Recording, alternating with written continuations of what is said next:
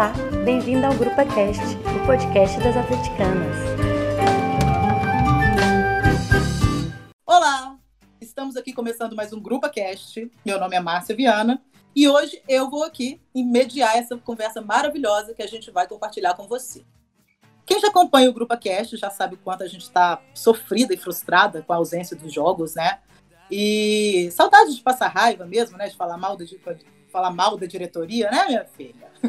Bom, enfim, como a gente não fala somente de futebol, estamos aqui com mais uma edição especial do Grupo Cast. E como dia 28 de junho é dia do orgulho LGBT, a Grupa convidou esse timaço de mulheres incríveis para discutir e abordar os temas ligados ao assunto com a gente.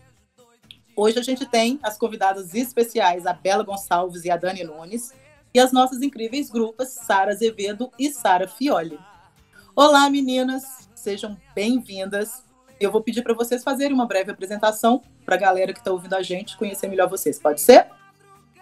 Então vamos lá, gente. Sou a Bela Gonçalves, atleticana, militante, sapatão, antifascista e atualmente é, estou vereadora na Câmara Municipal de Belo Horizonte pelo PSOL. Estamos aí na luta pelos direitos de todos os LGBT a mais e na luta contra o fascismo e o racismo. É isso, estamos junto. Boa noite, gente. Bom dia, boa tarde. Esteja boa. É, eu sou Dani Nunes, sou ativista dos direitos humanos, sou atleta amadora, jogo vôlei e handball e atuo na pauta LGBT, especificamente na pauta trans, né, por ser uma mulher trans. Meu nome é Sara, tenho 31 anos, lésbica assumida, moro em São Paulo atualmente, mesmo, mesmo sendo nascida em Minas Gerais, mas moro aqui já tem quase 20 anos. Engenheira civil, futuramente gerente de projetos.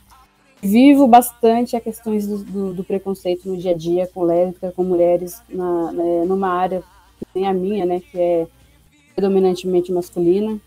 Então, estamos aqui na luta, como sempre, todos os dias, tentando pelo menos um pouquinho é, diminuir, usar um amigo, ensinar o próximo como melhorar, como pode uma pessoa melhor na sociedade, tanto para nós LGBTs, mas como a sociedade no geral mesmo. Oi, gente. Bom dia, boa tarde, boa noite. Me chamo Sara Azevedo, sou professora da rede pública de Minas Gerais, professora de educação física, Sou coordenadora da Rede Emancipa, um movimento social de educação popular. Atuo como militante ativista das causas LGBTs, de mulheres, da educação. Estamos aí na luta, construindo uma alternativa de sociedade, pensando nas políticas públicas e construindo também a ideia de um esporte inclusivo, um esporte para todas e todos.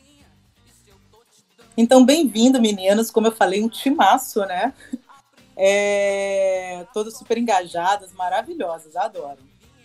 Então, como eu estava falando, né, o dia 28 de junho é o dia do orgulho LGBT+, que é uma data que é celebrada por conta do episódio ocorrido em Nova York, em 69, que, que as pessoas, né, os, a, os gays que frequentavam a, a, aquela região ali do Stonewall, estavam é, revoltadas com a quantidade de batidas policiais, né? Ou seja, há quanto tempo a gente não sofre essa violência, né?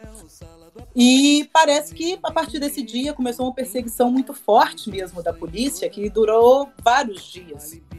E a comunidade LGBT ela se organizou e fez um, um, um, um, movimento grande, uma passeata grande, que ficou conhecida como a primeira parada do orgulho LGBT. E que acontece em quase todos os países do mundo, né? Inclusive aqui no Brasil a gente tem umas referências maravilhosas. A, parada de São Paulo é uma das maiores do mundo, né? E, enfim, de lá para cá, a gente vê que que o preconceito, essa perseguição, essa discriminação, a violência que, que a gente sofre diariamente, né? de um modo geral, é... não acabou, infelizmente. E apesar dos avanços que a gente tem. A verdade, na verdade, a gente nem tem visto tanto avanço, né? Mas a gente tem se empenhado muito mais E apesar dos poucos avanços que têm acontecido, parece que a gente está muito longe de, de, de poder sair realmente na rua e bater no peito assim com orgulho, sem sofrer nenhum tipo de violência, né? Bom, mas enfim. É... As meninas estão aqui hoje para a gente falar sobre temas ligados a isso, ao orgulho LGBT. Eu vou pedir a Bela agora, que a Bela é nossa vereadora maravilhosa, uma representante incrível da, da pauta LGBT lá na Gabinetona. É, Bela, fala um pouco pra gente dessa, dessa representação LGBT na política, né? E os seus desafios diários, assim, como foi o seu desafio para chegar e o que você passa mesmo estando lá dentro. Marcinha, que bom poder estar discutindo aqui nesse, sobre esse dia, né? Do orgulho LGBT+, porque na realidade, né, é, o levante que aconteceu, ele foi uma rebelião, uma rebelião contra todas as formas de violência, de morte, de preconceitos que vivem a nossa população e que é, deixaram legados de luta que faz com que hoje a gente acumule mais vitórias e avanços, apesar de todas as dificuldades. Queria só destacar aqui que o primeira marcha LGBT do parada do orgulho LGBT em Belo Horizonte foi puxada por uma mulher lésbica negra chama Soraya Menezes há muitos anos atrás. E depois disso todos os anos Belo Horizonte vê uma linda parada e eu não podia deixar de trazer essa, esse relato aqui, porque eu acho que as pessoas LGBT fazem política todos os dias. Os nossos corpos são políticos, né? Só que a nossa representação nos espaços institucionais, ela ainda é muito, muito, muito baixa. A importância da representatividade, ou seja, a gente ter é, corpos LGBTs mais que expressam a diversidade dentro dos espaços institucionais é fundamental na construção das políticas públicas e no combate a todas as formas de preconceito e fascismo que é, se ampliam desde aquele espaço e é, também é, tem consequências muito fundamentais na sociedade. E o parlamento, ele é um espaço muito LGBTfóbico, né? É, eu fui uma das primeiras mulheres lésbicas a ocupar a Câmara Municipal de Belo Horizonte, pelo menos outras que estavam lá, se, se eram mulheres lésbicas, não se declararam assim, né? E a gente encontra uma Câmara muito dominada por um conservadorismo de origem cristã. A chamada bancada cristã na Câmara Municipal, ela é muito expressiva e ela tenta, de todas as formas, obstruir as políticas públicas é, com a ideia, a falsa ideia, né, de que existiria uma ideologia de gênero promovida pelos grupos LGBT+.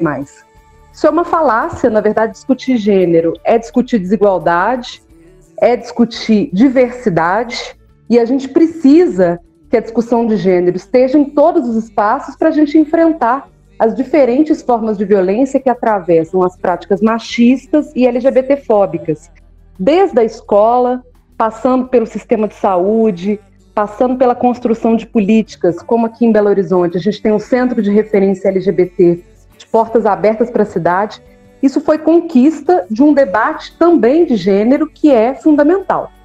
Esses parlamentares, além das diferentes agressões que eles têm com as LGBTs na política, né, desde tentar cortar sua fala com eh, fazendo comentários tenebrosos, como por exemplo, não vou te deixar falar porque você não gosta de homem, é, é, eles tentam o tempo inteiro construir projetos de lei para tentar fazer com que retroaja os nossos direitos. Eu me deparei ali na Câmara Municipal com projetos de lei mal escritos que tentavam impedir, por exemplo, o, o uso de banheiros por pessoas travestis e transexuais. É, o que é uma violência sem tamanho. A gente vi, vê ali acontecer na Câmara Municipal um levante muito grande deles contra qualquer menção a gênero dentro é, do, da estrutura administrativa da Prefeitura de Belo Horizonte ou da construção de políticas públicas. Quase tudo que a gente conquistou não passou por aquele espaço parlamentar. E também, acho que o que é mais desafiante foi a bandeira do Escola Sem Partido, que na verdade foi uma bandeira levada para quase todos os espaços parlamentares e legislativos do mundo, como uma bandeira eleitoreira da extrema-direita para atacar é, essa discussão tão importante, para atacar LGBTs. Né? Aqui na Câmara nós tivemos a aprovação em primeiro turno desse projeto, mas diante de muita resistência é, foram dias intensos em que a Câmara foi obstruída pelos parlamentares de esquerda e que a gente percebeu uma presença massiva da juventude, é, das professoras, das LGBTs, que não aceitavam de maneira nenhuma aquele retrocesso. E para você ter alguma ideia, né, a Câmara Municipal ela teve que ser fechada para aprovação de um projeto antidemocrático e fascista como esse é, ela teve que é, contar com repressão da guarda da própria Câmara Municipal contra professoras e ativistas que estavam ali no plenário para passar. É uma violência muito grande que traduz a violência do projeto. A gente sabe que o que a gente vive dentro do espaço legislativo são formas de violência, ainda que são a ponta do que vive tantas e tantas companheiras é, todos os dias, né? Companheiras como Luana Barbosa, que é importante a gente relembre, né? É, assassinada num, pela polícia no estado de São Paulo, como várias outras companheiras que todos os dias são tombadas por essa forma de violência, essa irracionalidade é, é, fascista, né? Então, é, o que a gente tem tentado fazer ali na Câmara Municipal é produzir a visibilidade dos nossos debates e das, dos nossos corpos, das nossas vivências. Desde de estar ocupando esse lugar e ter uma equipe composta por uma grande parcela de pessoas LGBTs, é, mas também por promover seminários, debates, apresentação de projetos de lei, como a gente apresentou o Dia da Visibilidade da Mulher Lésbica, porque afirmar nossa visibilidade é afirmar nossa existência ocupando esses lugares na política. E para vencê-los, nós precisamos efetivamente de menos deles e mais de nós. É essa representatividade que eu acho que a gente busca alcançar nos espaços legislativos, nas empresas, em todos os lugares. É importante que a gente tenha, ocupe e tenha mais corpos e corpos LGBTs. Então é isso. Nossa, Bela, eu preciso falar uma coisa. Pode falar. Eu tenho um orgulho, eu tenho um orgulho tão imenso de. Eu até me emociono quando eu falo isso. Eu falo isso direto pra Cida. Eu sei que você trabalha direto com ela. A um Cida é maravilhosa. Não, maravilhosa, maravilhosa. Todo dia eu vejo a Cida online, ela entra numa live, ela tá fazendo alguma coisa, eu, só, eu entro lá só pra falar, Cida, eu te amo. Ela já até começa a rir, que ela olha assim, quem que me ama? Ah, a Marcinha. Mas, assim, Ô, Marcinha. É, eu tenho um orgulho tão grande de ter vocês representando a, a, a, a gente, assim, o que, o que eles chamam de minoria, entendeu? A gente, enquanto mulher, enquanto LGBT, enquanto negra, enfim, é, eu tenho um orgulho muito grande. Eu não, não podia deixar de falar isso, gente. Eu, desculpa a interferência. Ô, Marcinha, que lindeza! Tomara que eu tenha conseguido traduzir um pouquinho aqui do que é esse nosso projeto, da nossa luta diária. E é um prazer poder falar para isso, para as atleticanas maravilhosas. Obrigada pelo convite. Pois é, pra gente é incrível, assim, tá? É, eu te ouvi falar aqui tão de perto pra gente, porque a gente acompanha, né? A maioria da grupa tá muito empenhada no, no acompanhando essas causas, né? É, e uma coisa, eu, quando você falou, não vou deixar você falar, que você ouve, né? Não vou deixar você falar porque você não gosta de homem. Gente, eu até arrepio com essas coisas. É, é, é um extremo, assim, porque todo passo, né, que a gente dá, é, eles sentem como uma ameaça, né? Esse patriarcado, essa coisa, eles sentem como uma ameaça e vem com tudo para tentar calar as vozes da gente, né? É, eles tentam mesmo, mas eles jamais poderão calar as nossas vozes, porque elas, elas não vêm de hoje elas vêm de tantas e tantas é, pessoas que construíram essa luta antes de nós. Nos Estados Unidos, que a gente relembra aí, o Stonewall, mas quantos também rebeliões não aconteceram aqui na nossa própria cidade, que a gente precisa visibilizar, cuidar dessas LGBTs agora idosas também, para é, transformar o legado delas de luta em força para a gente avançar para conquistas maiores, até que todas tenhamos o direito de viver, porque é por esse direito que a gente luta ainda, né, Dani? Pelo direito de viver plenamente. E aí, considerando as diferentes desigualdades que nos atravessam, porque é, eu ainda reconheço, né, que como mulher lésbica, é, é, cisgênero, eu tenho muitos privilégios em relação a outras pessoas da população LGBT, como é o caso é, da Sapatão Negra e de outras mulheres trans, travestis. Então a gente tem que dar as mãos na nossa diversidade, saber reconhecer as nossas desigualdades, mas é, transformar isso não em fator que nos divida, mas que nos fortaleça para poder, de fato, enfrentar toda essa sociedade patriarcal, LGBTfóbica. Eu acredito muito nisso e acredito que o projeto da Gabinetona ele traz um pouco isso, né? Porque estamos ali, é aquela diversidade de pessoas ocupando o mesmo espaço e a gente vai modificando tudo. Só de andar pelos corredores, a gente já vai transformando a realidade daqueles espaços, né? Que tanto nos excluem por tempos e tempos. Nossa, obrigada, Bela, obrigado mesmo. É, Sara, você quer falar alguma coisa? Sim, gostaria de falar sim. É, realmente escutar a Bela falando é deixa a gente até emocionado mesmo. Muito difícil a gente não imaginar que num passado praticamente não tinha ninguém nos defendendo, é, ainda mais dentro da política e tudo mais, né? Então só realmente é, só lembrar o nome de Marielle, né? Que acho que nunca poderá ser esquecido em toda essa luta, em todas, em várias outras lutas, mas principalmente nessa questão é, a Marielle é uma pessoa que vai representar muito para a gente. Com certeza marcou é, de uma maneira muito triste, né? Que já vinha fazendo um trabalho incrível, incrível então é realmente mesmo uma questão de admiração por tudo que, que a Bela diz, pela representação que ela tem para todas nós, e realmente só só colocar o nome de Marielle para, é, como posso dizer, de uma maneira praticamente endeusando, porque ela era incrível mesmo. Marielle sempre presente, né? Quer falar, Dani? Ah, eu quero, porque depois de ouvir a maravilhosa Bela, né? A gente vê da importância da gente criar uma bancada nossa, né? A bancada da bicha, para combater a bancada da Bíblia, da bala, do boi, da besta, né?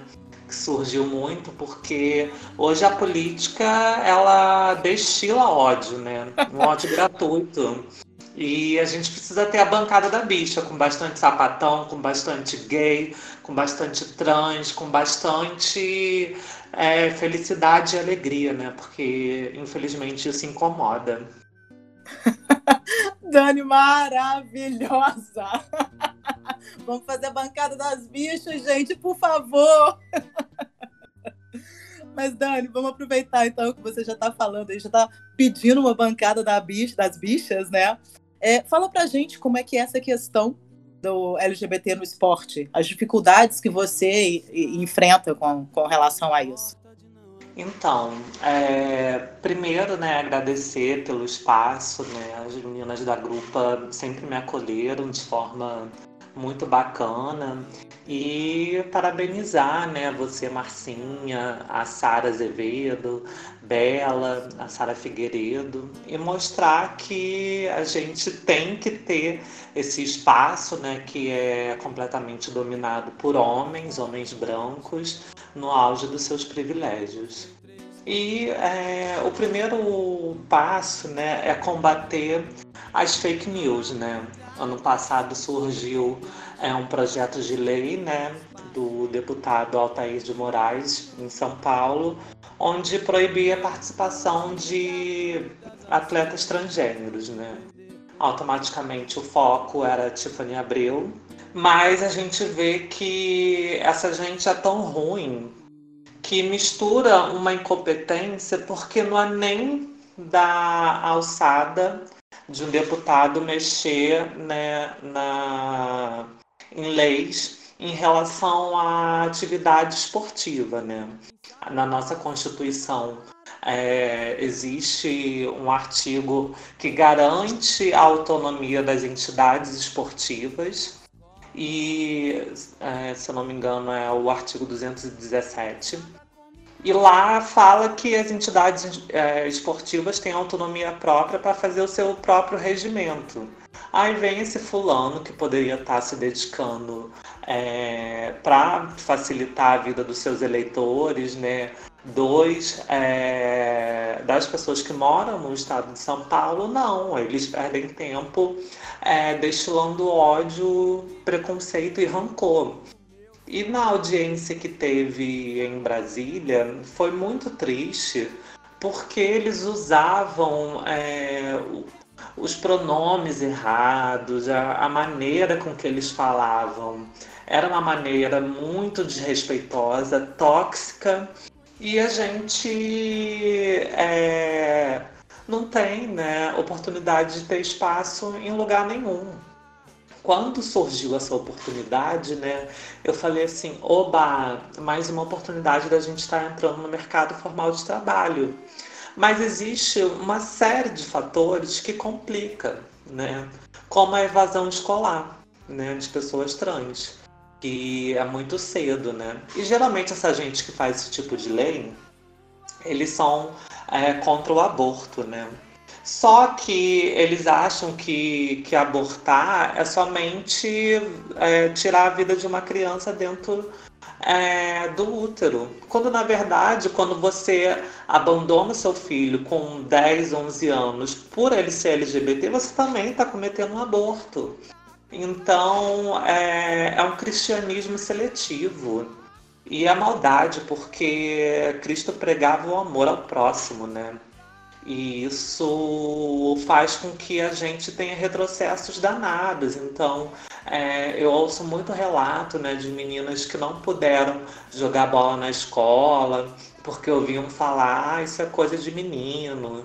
Ou né, é, os gays que, que gostavam né, e gostam de, de futebol não podiam jogar por conta é, da opressão dos outros meninos. E muitos né, não conseguem ir a, aos estádios assistir jogos por conta né, de ser um ambiente ainda é, homofóbico. Hoje, né, com esses protestos, surgiram as torcidas antifascistas, mas a gente precisa perguntar né, se essas pessoas sabem o que é fascismo. E para você ser antifascista, você precisa saber o que é fascismo, né? E quando as pessoas né, não se movem é, e não fazem esforço nenhum, eu estou dizendo aqui que não precisa mover placas tectônicas, não, gente. Um simples esforço para fazer a inclusão de um LGBT na sua vida faz uma diferença enorme. A gente ainda está lutando por, por sobrevida né? A gente não tem direito a ir a um banheiro. É, a menina Cibele apanhou barbaramente no carnaval desse ano aqui em Belo Horizonte. Tá precisando de ajuda. Quem puder ajudar é só procurar nas redes, né? Apoio Cibele. E são barbaridades, né? É, eu que acompanho né, essas entidades, é, é, as comissões de, de esporte, são completamente dominadas por homens brancos. E aí, quando você vai achar uma mulher, é uma mulher branca, quando acha. Então, a gente precisa invadir esses espaços. Ah, Dani, mas a palavra invadir é uma palavra muito forte. Infelizmente, a gente não tem tempo para falar bonito ou ser delicado, porque as nossas vidas estão sendo ceifadas o tempo inteiro. Então, se a gente tiver que invadir um lugar que que nunca foi nos permitido, nós vamos. Isso é uma questão de tempo, né? Porque a gente ocupa quando há possibilidade de adentrar, né? Quando não, a gente tem que invadir. E é, depois a gente continua o papo, né? Porque o mercado de trabalho é, é a mesma coisa, né? É só você olhar para o lado. Quando você vai numa farmácia, você depara com pessoas trans. Quando você vai numa loja de roupa, quando você vai é, em qualquer outro lugar, né? Comércio. Enfim, né? A gente vive num submundo e as pessoas ainda acham no direito de opinar sobre a nossa vida, sobre o que a gente faz. Então, conversar sobre essas questões se torna muito importante. E é, o último informe que eu gostaria de trazer é que a omissão também mata. Então, se você, novamente eu repito, não faz nada, você está é, tá nos matando também. Então, não é só a pessoa que pega um, um pedaço de pau, é, uma arma e atira na gente que mata, não. As pessoas que não fazem nada também. E eu costumo dizer que a gente vai pedir ajuda para quem? Para quem está do outro lado da trincheira ou para quem está do nosso lado? Sim, é para quem está do nosso lado. Então, conscientizar e dar um acorda menina e chamar o Louro José, as pessoas que se dizem aliadas, é a missão que eu levo hoje em dia. Dani, é uma coisa que você colocou aí, que você falou que, tipo, quando você falou de invadir, que não é delicado. Gente, as pessoas elas não têm o mínimo. Esse patriarcado, essas pessoas brancas, esse, esse, esse, essas pessoas que estão no poder, eles não têm um mínimo de, de delicadeza, né? Com, com, com quem é LGBT, com quem é preto, com quem é mulher. É, a gente questionando delicadeza, eles não têm é, respeito, que é o mínimo, né? É, não tem um mínimo de preocupação, igual você falou, com, com nome, com pronome. É, é, é, é coisa tão simples, tão básica, e que é uma coisa que não custa, sabe, gente? Dá uma mudada, uma preocupação em não ofender o, o, o, o colega, sabe? É, é difícil ser, é, eles pedirem delicadeza da nossa parte quando um mínimo que é respeito a gente não tem. Né? Exatamente. A Xuxa é Xuxa, né? Maria da Graça. Ah, não, vou te chamar de Maria da Graça. Não, a Xuxa é chamada de Xuxa, né? Então, a gente já é acostumado né, com o nome social há muito tempo, né? Porque muito artista né, adota um segundo nome, né? Então, e as pessoas respeitam. Mas aí, quando você vê uma mulher trans, você não consegue respeitá-la? Ah, por favor, né? Então, a gente já não tá mais no tempo, né, de ter muita paciência. Até a Monja Cohen, gente, perdeu a paciência outro dia. Por que, que nós, meros mortais, não vamos? Então, é lógico, né? A gente não incentiva violência, mas a gente não pode oferecer rosas e jejum para quem nos quer ver mortas, né? Então é por isso que a gente precisa estar tá instalando, né, fazendo a, a conscientização de todos. Se não for por meio do letramento, vai ser por adestramento eu sou uma pessoa mais, eu sou uma das pessoas mais da paz assim, que eu conheço. Mas você falando que até a monja perdeu a paciência, gente, minha consciência tá ó limpíssima. Bom, mas continuando nesse, nesse gancho aí, você até falou do de ser antifascista, né? Que as pessoas nem sabem o que é fascismo. É, a Sara Azevedo, por exemplo, que é a nossa grupa maravilhosa, representante lá nas passeatas, né? No, no, no, no movimento, lá nas manifestações. É, Sara, fala, fala um pouco disso para gente também, de, dessa coisa de gênero na escola e de que se isso influencia é, no incentivo é, ou na falta né, de, dessa, dessa discussão nos esportes praticados por mulheres. E fala da manifestação também, por favor. Então, eu acho que, inclusive, é engraçado porque a escola é o espaço. Eu, tenho, eu costumo falar muito que a escola é o espaço onde tudo explode, né? Todas as contradições da sociedade, tudo que acontece em meio à sociedade, é no pátio da escola que ela explode. É na sala de aula, é nos ambientes que a, gente que se encontram, né? Existe uma, eu costumo falar uma anedota que se tem uma prática que toda cidade tem uma praça, uma igreja, tem uma escola também. E é lá que é o espaço plural e diverso que tudo acontece. Mas também a escola, por muito tempo, e ela tenta.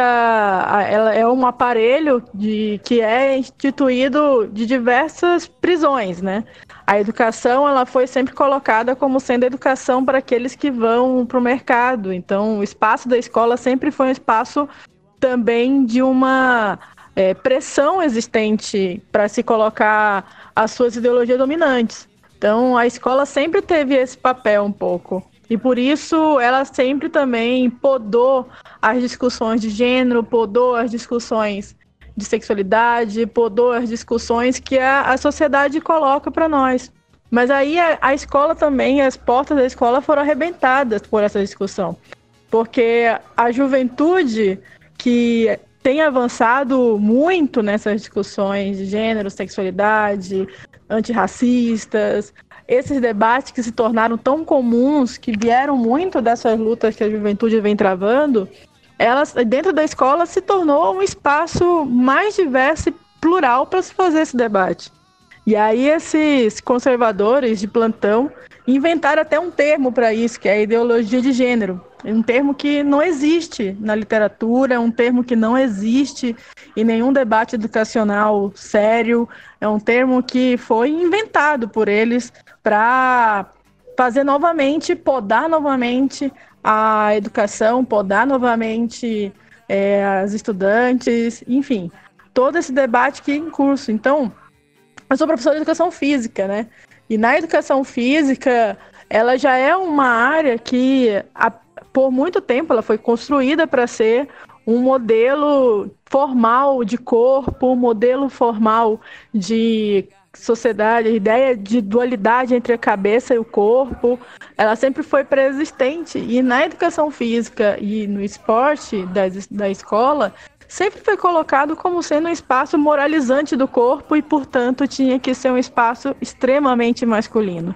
O que, que é do feminino na, na educação física tradicional, antiga, que é colocada? Que era as danças, né?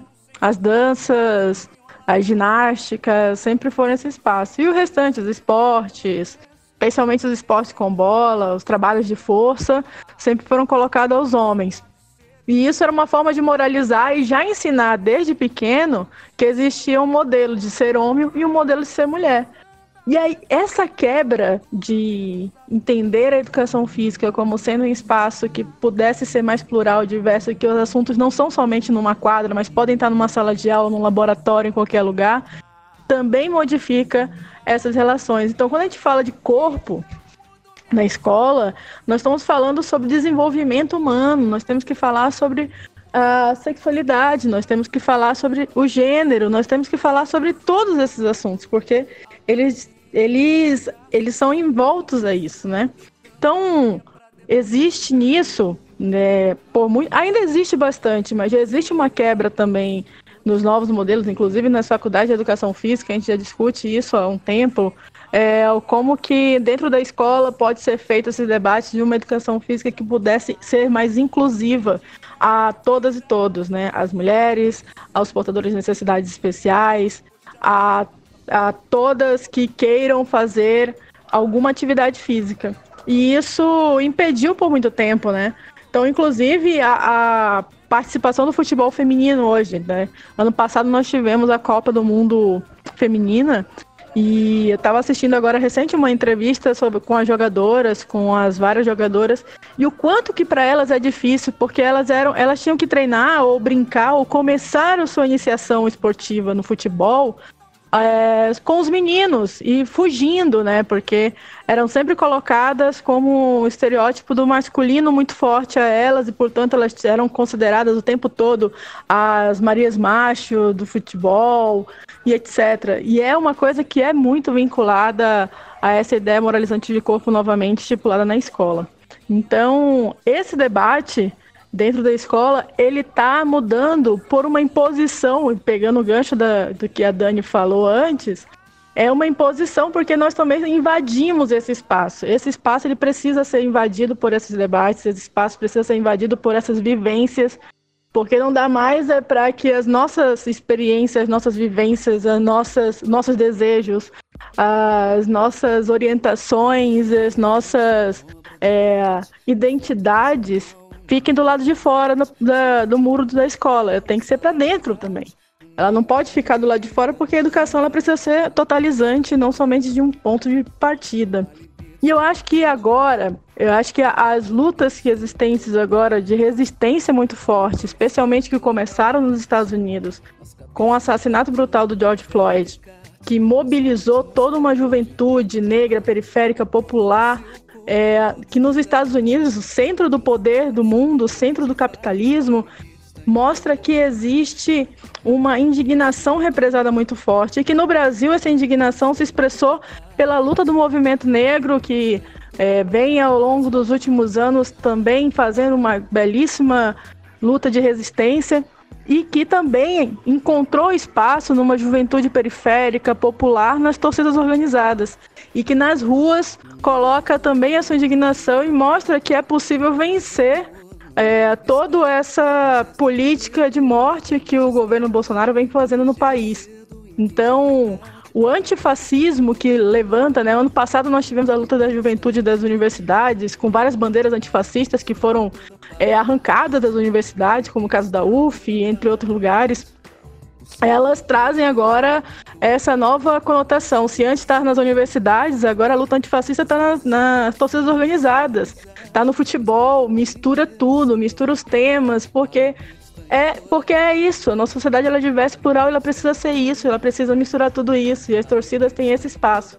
E o espaço da rua nesse domingo que passou foi um espaço importantíssimo, demarcou uma vitória fundamental, que foi a vitória daqueles que não aceitam que esse governo continue fazendo essa política genocida, uma política de morte contra nós, contra a nossa vivência, contra nós LGBTs. Por tantas vezes ele falou que deu uma fraquejada no quarto filho, veio uma mulher, que já que preferia é, morrer do que ter um filho gay, matar do que ter um filho gay, enfim, as suas várias barbaridades que ele vem cometendo, falando e cometendo, né? Então, eu acho que a gente está conseguindo, conseguiu dar uma resposta importante e eu acho que a gente tem e a gente quer construir também essa continuidade de lutas. É, Sara, uma coisa que você falou aí que, que eu achei muito engraçado, que eu super me identifiquei na hora, quando você falou da, dos esportes na escola. Eu, eu estudei numa escola pública que tinha um incentivo muito bacana de esporte. Eu estudei no Colégio Marconi, e na época era referência assim, em, em jogos é, é, estudantis. E eu era da equipe de aeróbica, né? eu era da equipe de aeróbica de competição do Marconi. Tipo assim, eu amava, eu amava. Mas assim, eu queria jogar futebol também, mas assim, eu tava cansada de ser chamada de Maria Macho. Foi exatamente na hora que você falou, ah, que as meninas não podem jogar futebol. Eu pensei, ah, gente, quanto Maria Macho que eu já ouvi na minha vida. E tinha uma, uma, uma, uma coisa no, no colégio, que era as meninas fazem aeróbica e as sapatão jogam handball. É, é, isso é meio que uma, uma, uma, coisa assim nas escolas, né? Nossa, eu estudei em colégio católico, né? Imagina. Eu estudei no colégio católico apostólico romano, olha que eu me tornei. Sapatão, comunista, da rua, enfim, tudo que eles ojerizavam eu me tornei. Então, para mostrar que não existe ideologia de gênero na escola de jeito nenhum, né? Se fosse por ideologia de gênero, eu tava ferrada. Des desculpa te interromper, mas é porque eu super me identifico, né? Imagina eu, mulher, preta, periférica e sapatão. Ô, gente, não era nem pra eu viver. eu costumo, ainda sou nortista, sou de Belém do Pará, né? Moro há 10 anos em Belo Horizonte. Então, ainda tem toda essa. tem a xenofobia existente no nosso país. Então, isso é.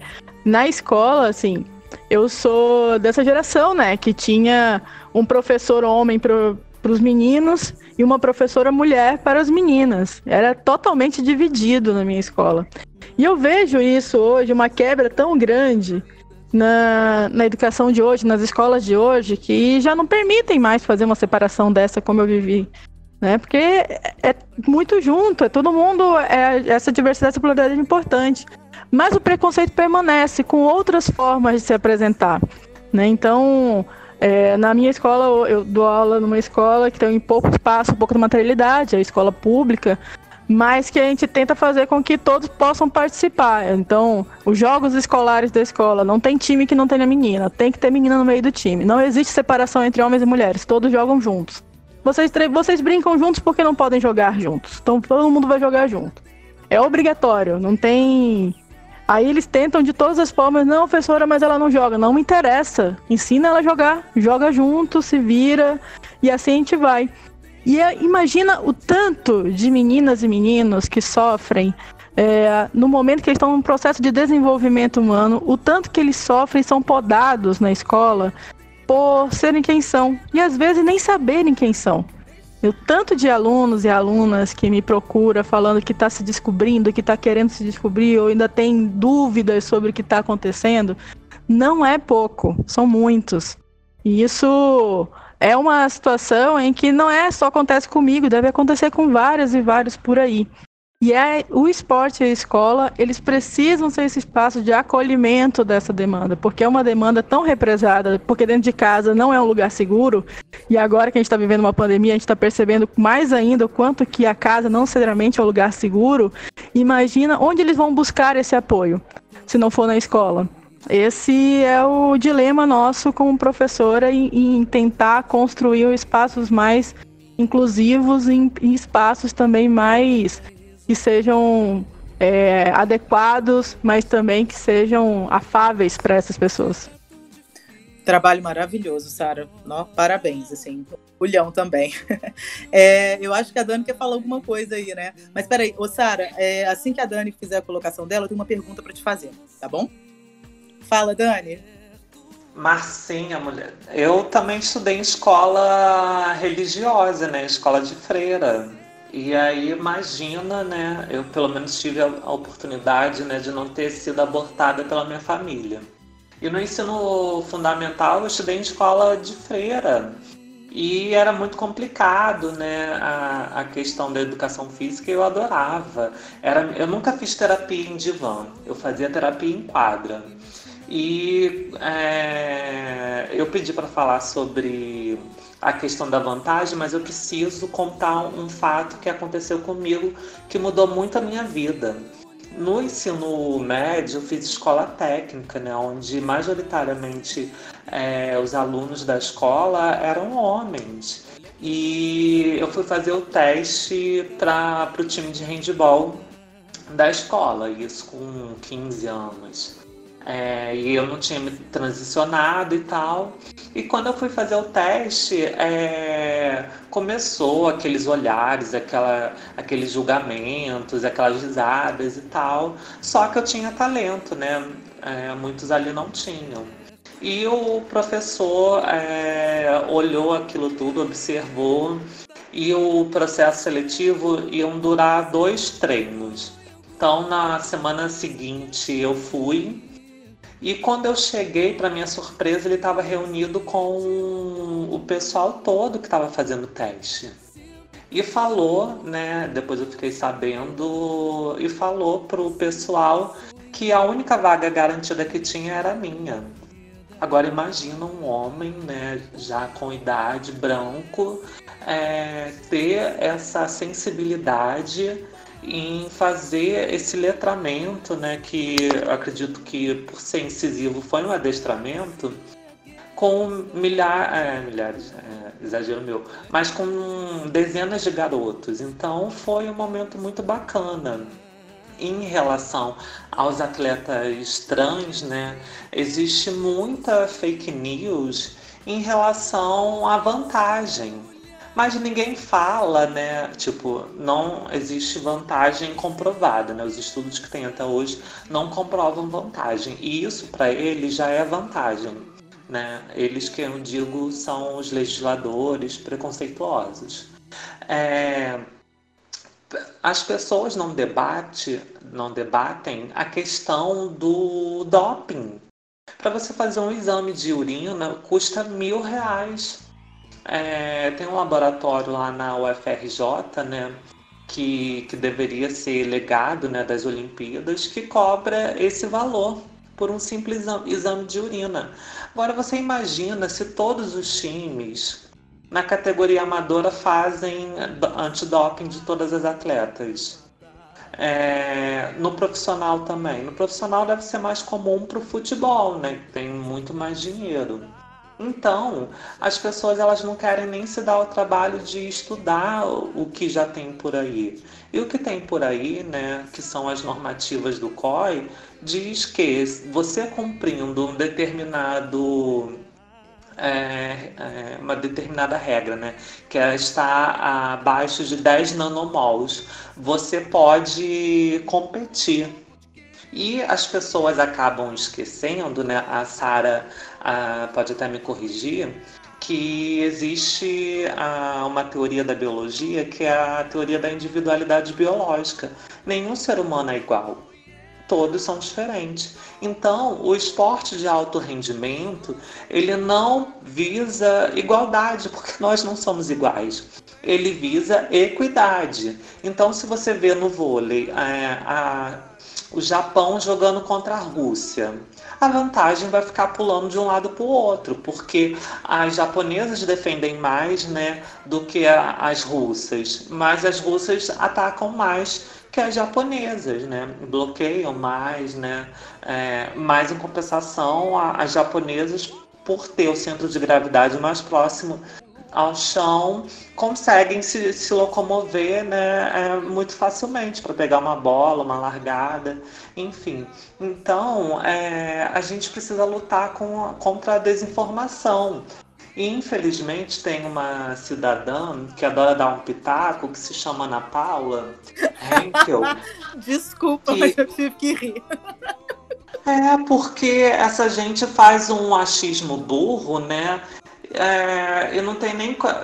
E o problema é que ela é uma boa oradora. Só que eu chamo ela de Dallagnol do, do esporte, porque ela faz um PowerPoint todo mentiroso, todo sem noção. Ela compara mulheres cisgêneras com homens cisgêneros e aí quer é, que a sua fala tenha alguma relevância. Só que, para gente mal intencionada, que não acredita, que é transfóbica, a fala dela é contemplativa. Então, não adianta uma especialista dizer que quando. É, eu vou usar um, um, termo genérico, né, mas muito próximo do que a especialista é, que estava nos defendendo falou. Né? Ela usou um tripé lá onde tem gônadas, onde tem algumas coisas, mas é um termo muito científico. Mas eu gosto de traduzir né, para que as pessoas entendam. Agora imagina uma cadeira de, de madeira. Se você tirar uma perna dela, você consegue sentar? Não consegue. Então as pessoas elas precisam entender que Tiffany, se levasse uma vantagem, né, ela ganharia todos os campeonatos. Só que em time coletivo, você não ganha sozinha. Isso que as pessoas também precisam entender. É... Lógico que se você competir com um homem no xadrez, você vai dar de 0 a 10, né? Eles vão dizer o quê? É vantagem? Porque nós mulheres somos mais sensíveis, mais inteligentes, somos melhores em tudo. Então, eles sempre vão alegar né, que existem vantagens, que perderam, porque eles não sabem perder. Essa é a realidade. Ah, eu só queria falar para Ana Paula, né? Ela não está me ouvindo, até porque ela tem mais coisas para fazer, né? Destilar preconceito, racismo no Twitter. Mas eu queria falar para essa gente para eles se acalmarem que o mundo vai ser nosso é, a luz irá predominar. As pessoas que, que acreditam no amor ao próximo, no respeito, elas vão sobreviver. Agora, quem vive de rancor e de maldade tende a definhar. Né, como muitos movimentos estão né, é, caçando ela devido à fala racista, e ela disse até que iria processar é, as pessoas que chamassem ela de racista tem é, que perceber que um dia essas pessoas vão pagar por aquilo que, por aquilo que falam, né? É, o presidente da República ele tem o seu gado por conta da impunidade, né? É, sempre passa ileso, mas um dia a casa cai. E aí o meu nome é Cadeira e o sobrenome é de Sol. Vou ficar aguardando aqui, me bronzeando só na fita isolante. Maravilhosa! Não, e eu adoro essa sintonia dos convidados, das convidadas, né, gente? Porque eu tava aqui, assim, gente, vou perguntar pra Dani essa questão biológica, né? De, de que, que as pessoas questionam tanto dos times femininos. E assim, eu nem precisei perguntar, você entrou no assunto e já foi falando, falando, falando. Obrigada, Dani, muito obrigada. E eu fiquei emocionada com, com o caso lá do seu técnico lá, que, que você chegou e ele né, garantiu a sua vaga. Isso é, eu imagino, assim, a, a força que isso não te deu. Sim, e sabe, é, depois de anos, né, a gente teve a oportunidade de se encontrar e ele tinha falado que eu tinha sido a melhor atleta que tive na vida dele. E logo depois, um período curto, ele teve um acidente de carro, né? E acabou falecendo. Então, aquele último encontro foi a nossa despedida. E, Ai, que... e um dia eu pretendo fazer um projeto, né, com o nome dele, para poder honrar, porque pessoas que fazem a diferença na nossa vida nunca podem ser esquecidas, né? E eu sou uma pessoa que cada dia é, eu tento ser agradecida, né? Porque eu sou uma pessoa que tem vantagens, né? Eu não tenho privilégio, porque privilégio quem tem é, é homem branco. E mas eu consigo adentrar a espaços, é, fazer a diferença, né? E muitas das vezes eu faço um adestramento sem perceber. É, porque as nossas, os meus pares, né, as minhas pares, estão morrendo, gente, das maneiras mais perversas e cruéis que existem. E a gente, as poucas conquistas que nós tivemos foi pelo, por meio do STF. Né? É muito ruim você ter que depender dos outros. Então, é um projeto de vida né, criar uma ambição política para colocar as nossas e os nossos lá. Porque a gente só vai começar a pautar quando a gente inverter os poderes, né? quando a gente tirar aquela gente que está lá há muito tempo e colocar os nossos. E uma coisa que eu quero que as pessoas corrijam é quando falam ah, a velha política. Gente, aquilo dali nunca foi política a gente precisa aprender a saber a diferença de política para politicagem. E o que aparece na TV é, é tudo menos política. E aí a gente precisa perceber que não existe velha política. E que a política a gente faz e irá fazer conforme tenho muito orgulho né, de estar é, por perto, né, na gabinetona, onde a chefe de gabinete da é, querida Bela é uma sapatão preta. Né? Nós somos, eu digo que se estourar um, uma bomba no, na gabinetona, vão pensar que é Réveillon. Que vai voar tanta cor, tanta felicidade, né, Bela? E é um ambiente maravilhoso, sabe? Então, é, a Áurea também, né, tem é, uma chefe de gabinete que é lésbica, preta, é, enfim. Então, são essas questões que a gente precisa estar tá, é, trazendo, porque não adianta ficar só na teoria, e muitas das vezes é a teoria da conspiração, se não colocar em prática e tenho muito orgulho de, de perceber e vivenciar a prática. Hum, que maravilha. Aqui, e eu acho lindo isso de você ter tido esse reconhecimento e esse acolhimento, entendeu? Eu imagino o quão foi importante para você. É, acho que a Sara Azevedo quer falar alguma coisa, Sara. E eu ainda tenho uma pergunta para te fazer.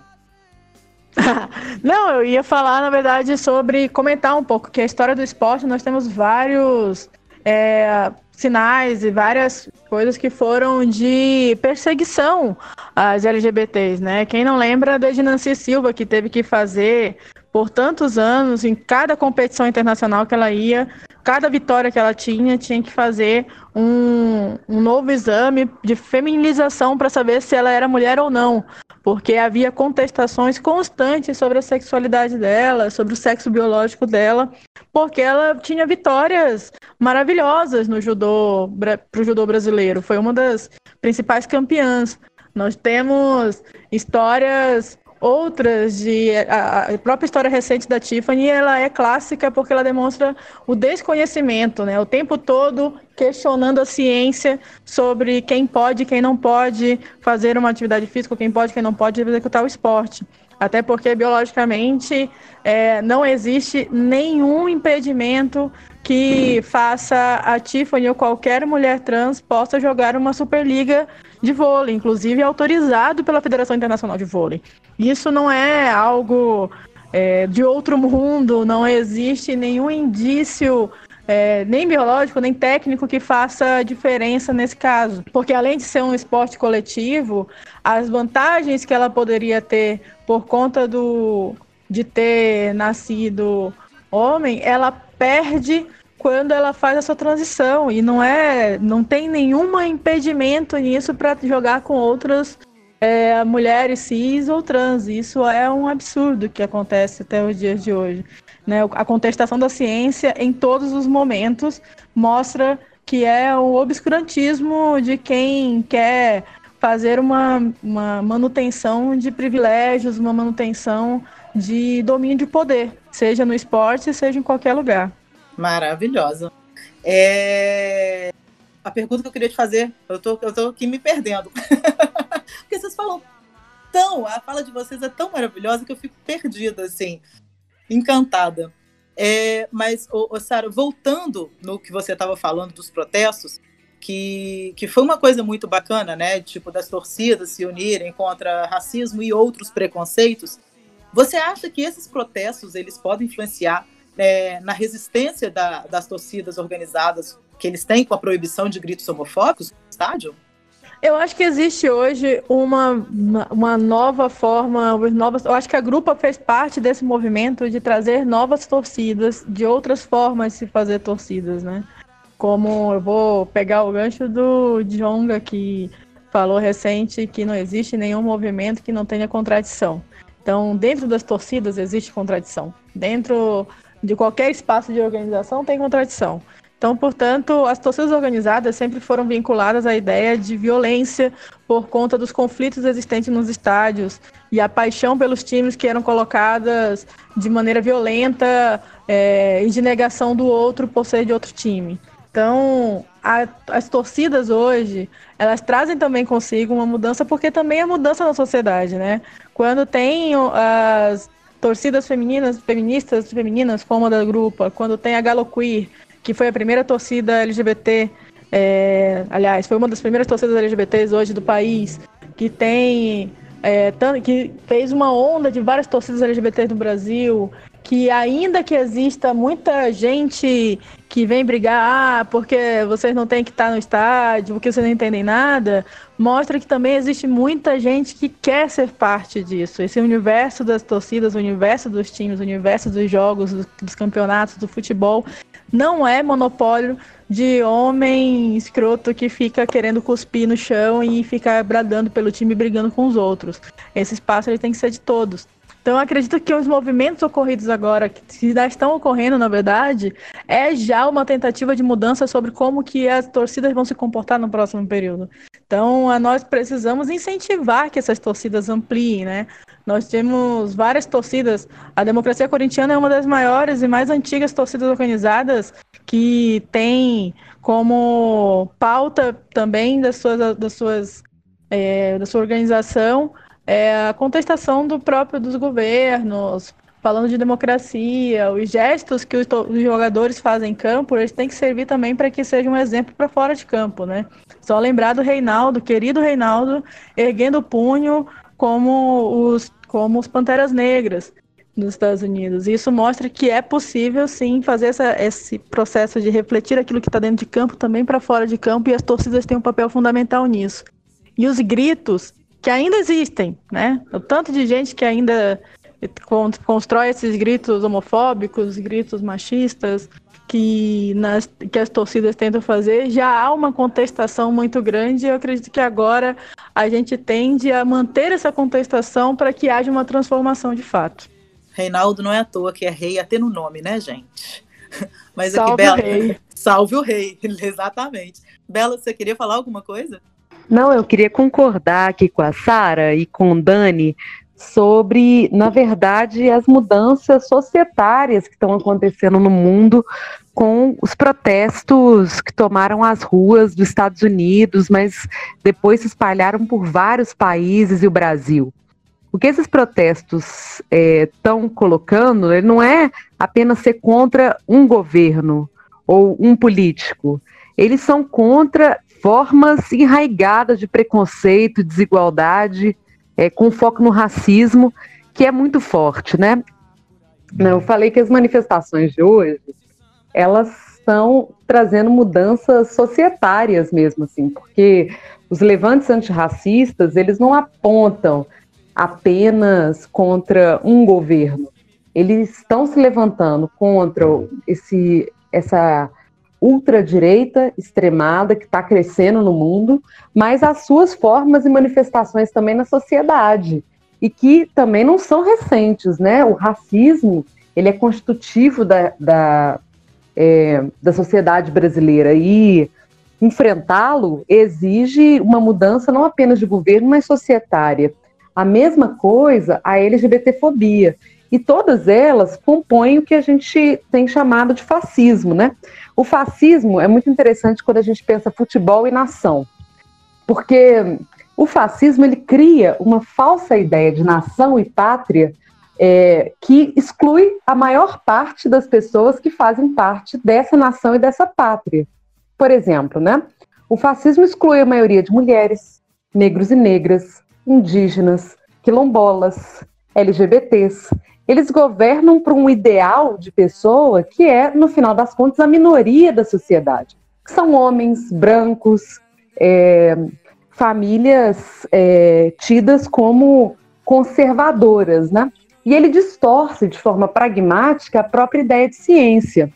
Porque, assim, não existe na biologia é, um consenso de que existem apenas é, dois sexos biológicos. Existe uma diversidade e, uma, e, e é esse conceito que a Dani trouxe de individualidade dos corpos, que ela é múltipla. Mas o fascismo ele pega esse conceito estrito e é, errado de ciência para poder justificar o seu preconceito e excluir determinados grupos sociais. Isso acontece no esporte, isso acontece no trabalho, isso acontece na política. Então é muito fundamental que a gente consiga é, denunciar, inclusive, a ideia de que isso é ciência, porque isso não é ciência.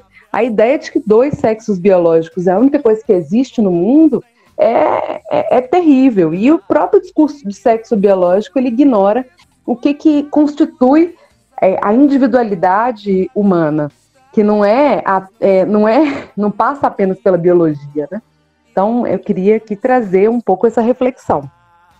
E só para lembrar, né, que eles é, pregavam um discurso, ah, é XX, XY, quando na verdade existe uma variação cromossomial, né, com mais de 40 cromossomos, né? Não sei é, exatar aqui, mas é só você jogar é, no Google, né? Intersexo. Aí você vai é, perceber, né?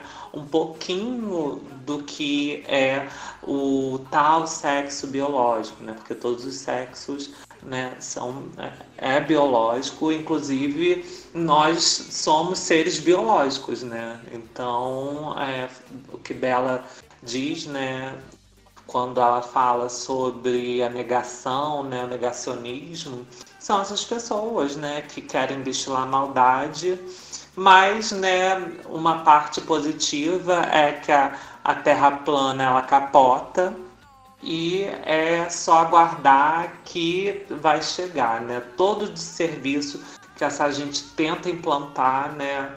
Eu vejo que vai ser um efeito dominó e cada um vai cair por conta da sua maldade. Gente, esse podcast de hoje está uma coisa realmente maravilhosa.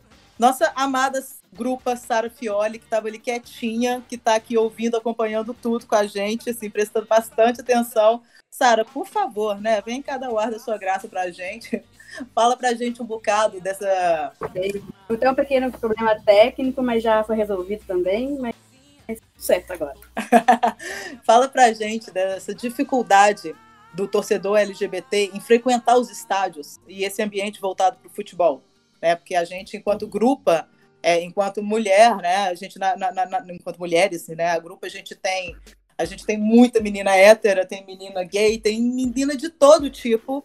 Então, assim, é, a, a, gente sabe a dificuldade que é, né, frequentar um estádio de futebol. Fala sobre isso pra gente.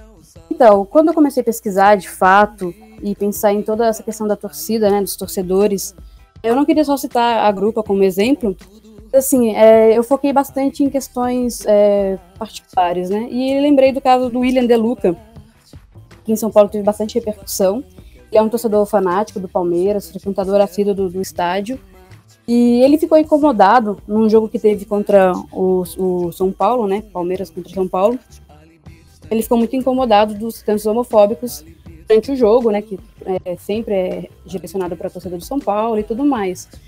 Ele ficou, obviamente, muito ofendido e quando ele retornou para casa, ele fez tweets é, reclamando de, de, toda a situação e tudo mais.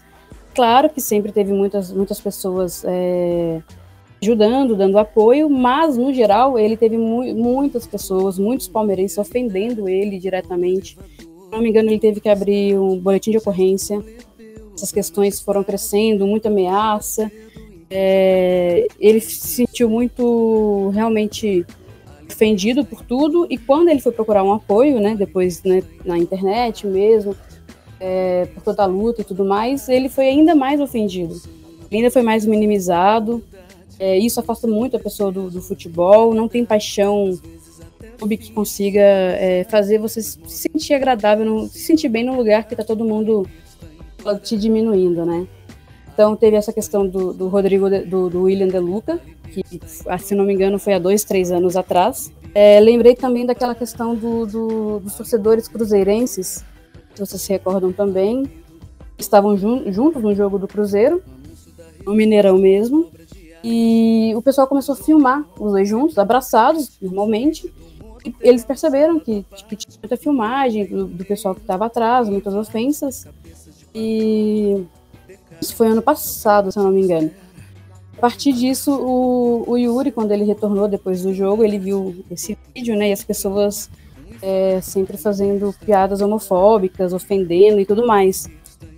Depois que ele viu esse vídeo, é, no dia seguinte ele escreveu o seguinte no, numa postagem, se eu não me engano, no LinkedIn ou no Twitter, né? É, que era mais ou menos o seguinte: Ontem usaram, usaram este vídeo para propagar a homofobia. Hoje eu uso para dizer o quanto eu te amo. Então, mesmo nessa diversidade, nesse, nesse momento tão difícil para ele, né? Que você está num lugar que você se sente bem, você quer ir lá, apoiar seu time, gritar, é, é, extravasar. Ele foi totalmente diminuído, né? A partir daí ele usou esse momento, esse péssimo momento que ele viveu e aproveitou para se declarar para o namorado. Eu, eu percebi que o Yuri ele ainda continua participando de, de vários podcasts, pessoa que está cada dia se engajando mais. É, é um rapaz assim bem com a mente aberta para tudo. Cruzeirense que, que tem que estar do nosso lado com certeza. A gente não pode deixar. No, no, a paixão pelo clube nunca pode ser maior do que a paixão por outros humanos, né, por outras pessoas, diferente de qualquer coisa. O terceiro caso que eu peguei aqui é um caso que aí é, é, particularmente dói mais ainda. Todos os outros doem muito, mas esses dois doem, doem mais ainda foi no Campeonato Brasileiro de 2018, né? Teve um clássico, Atlético e Cruzeiro. E aí, a nossa torcida começou com um canto homofóbico. Eu não vou é, repetir, né? Não preciso e não, e não gostaria de repetir. E uma repercussão imensa. Ela poderia também tomar uma punição por causa dos cantos homofóbicos. Seria mais ou menos de 5 a 10 jogos de punição. A partir disso, é, sempre houve muita cobrança, né? E nesse dia principalmente da, da, nossa torcida e tudo mais, da grupo, e N, N pessoas, N torcidas é, posicionando, cobrando, e mesmo foi no mesmo dia, mas muito tarde do dia, o jogo tinha acabado, sei lá, 5 horas da tarde, 6 horas da tarde, que acaba normalmente, o Galo só se posicionou a partir de, acho que umas 11 horas da noite, praticamente. E ele fez um tweet, né, é, é, falando que repudiava os cantos homofóbicos, tudo mais. E aí a gente se questiona, né, até que ponto que, as, que o clube se posicionou exatamente porque ele acredita nisso, ou porque pela, pela questão do, do da, da, perda de jogos, tem a perda financeira também, né? Implica uma multa, acho que de 130 mil reais. Então é, abre esse questionamento. Depois de muita luta, muita briga, é, muitas postagens que todo mundo cobra, principalmente a grupa, mas muitos torcedores também que homens também que, que cobram muito. É, esse ano eles fizeram uma postagem. Vou até pegar ela aqui de fato para gente a gente poder é, relembrar como que foi, né? Agora no dia 17 de maio, no Dia Internacional da Luta contra, o LG, contra a LGBTfobia, o Galo postou, o Galo é o time do amor. Eu até me emociono um pouco. E realmente quem tá, quem acompanha, quem está na luta, sabe o quanto foi difícil para o Galo tomar essa postura. Vou beber um, um pouco da água. Então, é, a gente não pode desistir, né? Tem que continuar lutando, cobrando, para o torcedores poder. Desculpa, gente. Mas, Sara, que vontade de te dar um abraço. Na hora que, a gente, que eu vi a postagem também foi a mesma sensação de agora, né? Nem era ideia, nem, nem tinha em mente. Nem sabia que eu ia me emocionar dessa maneira na hora que eu coloquei a imagem que eu já, já tinha separado aqui. Então, é. Representa muito, muito, é muita, muita luta, às vezes eu particularmente não consigo acompanhar a grupa, nem outros grupos, mas é, é sempre estou lendo, estou sempre acompanhando da maneira que eu posso, então eu sei como tem muita gente por trás e, e lutando de fato, cobrando de fato, tentando é, é, tentando de alguma maneira dentro do próprio Atlético poder mudar, é realmente colocar uma sementinha para poder conscientizar toda essa torcida. Nós somos milhares, milhões apaixonados, assim, a gente não tem por que se separar, a gente só tem por que se unir. Então, realmente, essa postagem às vezes pode não significar nada, mas para alguém, né? As pessoas podem pensar que não é nada, mas é muita coisa. Muita coisa mesmo. É muito importante pra gente. Tô emocionada também. Quem aí não se emocionou, gente, junto com a Sara? Ah, gente, nossa, a vontade real de abraçar, né? Porque é isso. Se a gente não estender o nosso, o nosso ombro, o nosso ouvido, o nosso peito para quem sofre tanto quanto a gente, né? A gente errou enquanto humano. Então, Sara maravilhosa, é, não é fácil, nunca foi e não vai ser, mas se a gente se aquilombar, se a gente se juntar, a gente é uma potência, né?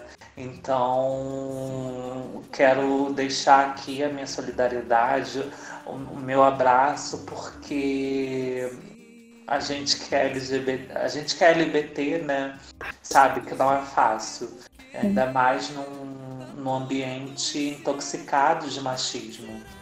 E é isso, mana. Só força e luz. Sara, sinta-se abraçada, viu? Por todas nós, assim.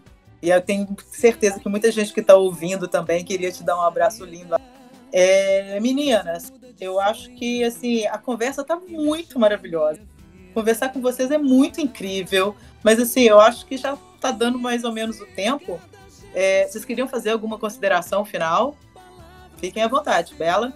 Consideração final. Um abraço para Sara, um abraço para toda a grupa, porque, enfim, a história do Galo faz parte da história da minha vida.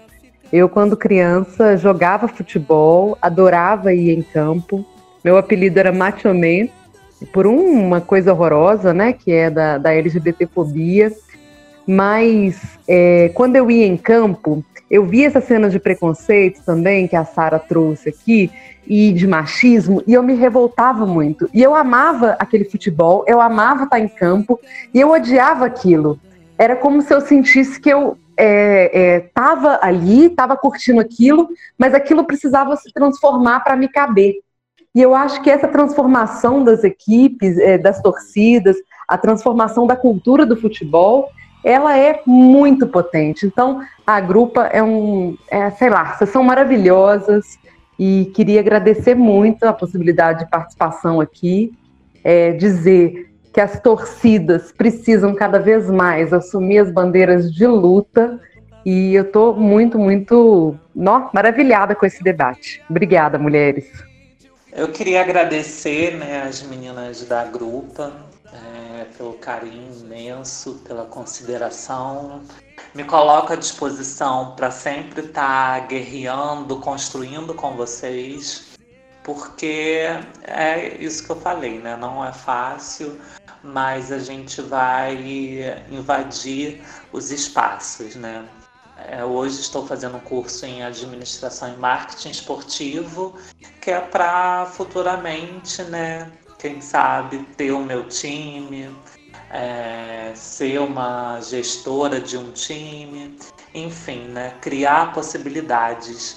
E hoje eu tenho um papel né, de chave que eu tenho consciência que quanto mais lugar é, mais lugares, né, eu puder abrir para as pessoas que são os meus pares, eu vou conseguir. Por mais que dias, né, não sejam nem com tantas glórias, eu vou estar tá me esforçando para que a gente brilhe em todos os lugares. É isso. Beijo, Marcinha. Beijo, Bela. Beijo, Sara Azevedo. Beijo, Sara Figueiredo. Até a próxima. Então, gente, eu queria agradecer esse espaço da Grupa Cast, que é um espaço tão importante de comunicação, não só para as internas da grupo, mas para fora, falar um pouco daquilo que a gente vê, que a gente acredita, que a gente gosta, e dizer que para Sara Figueiredo que a gente é isso, o esporte e o futebol é paixão, é amor e é a nossa emoção que é colocada. E quando a gente vê que esse espaço de amor ele também avança para que nós possamos ser também incluídas, é fantástico. Então, é um espaço, é, discutir o esporte, discutir o futebol, como sendo também esse espaço de acolhimento, de inclusão, é fundamental para que a gente consiga avançar enquanto sociedade, né? Então, portanto, esse vai ser um, esse é um legado que a gente está construindo, é um legado que a grupa está construindo e que todas que acreditam nesse esporte para ser de fato um esporte de todas e todos. Então, queria agradecer novamente aí a Bela Gonçalves, a Dani Nunes, a Sara, a Marcinha, porque é isso, esse espaço tem que ser nosso e esse espaço da grupo é fantástico para isso. É, eu, particularmente, por mais que faça parte do grupo, eu não consigo estar no dia a dia, é, por morar em outra cidade, por morar longe, é, mas sempre que eu posso, eu, eu tento estar próxima para mim também foi um convite, né? Perguntaram se eu gostaria de participar, tudo mais. Então eu agradeço pela oportunidade de verdade de estar participando. É, não tenho tanta familiaridade assim é, em podcast tudo mais, mas muito, gostei de, muito de. Eu, por isso eu fiquei quietinha aqui, porque eu acho que eu precisava ouvir muito, muito mais do que falar, e às vezes a gente tem que entender que nosso, nossa posição é mais correta a gente ouvir. E eu gostei muito, estou muito grata por ter participado de tudo aqui hoje. Vocês são incríveis. É, realmente emocionada. Obrigada. Ai, gente, emocionada tô eu. Meninas, ó, por mim, é, assim, eu, eu passaria dias, dias consecutivos, assim, ouvindo e trocando com vocês. É, muito, muito obrigada pela participação, por esse acolhimento. Vocês são, vocês são muito maravilhosos, assim, e, e por mais que a gente viva né? Isso tudo que foi falado aqui diariamente, é, ouvir vocês falando com tanta propriedade, com tanta lucidez, é, é, me encanta, me alegra e me dá força para seguir acreditando que a gente vai conseguir, porque a nossa luta é linda e é genuína, tá? É, muito obrigada, Bela, muito obrigada, Dani, muito obrigada, Sara Azevedo, muito obrigada, Sara Fiore. É, foi lindo essa troca com vocês é, e é realmente com com, com, com, com emoção de fato que eu encerro aqui, mas esse episódio. Muito obrigada a todas, todos, todes, e até o próximo Grupo Cast.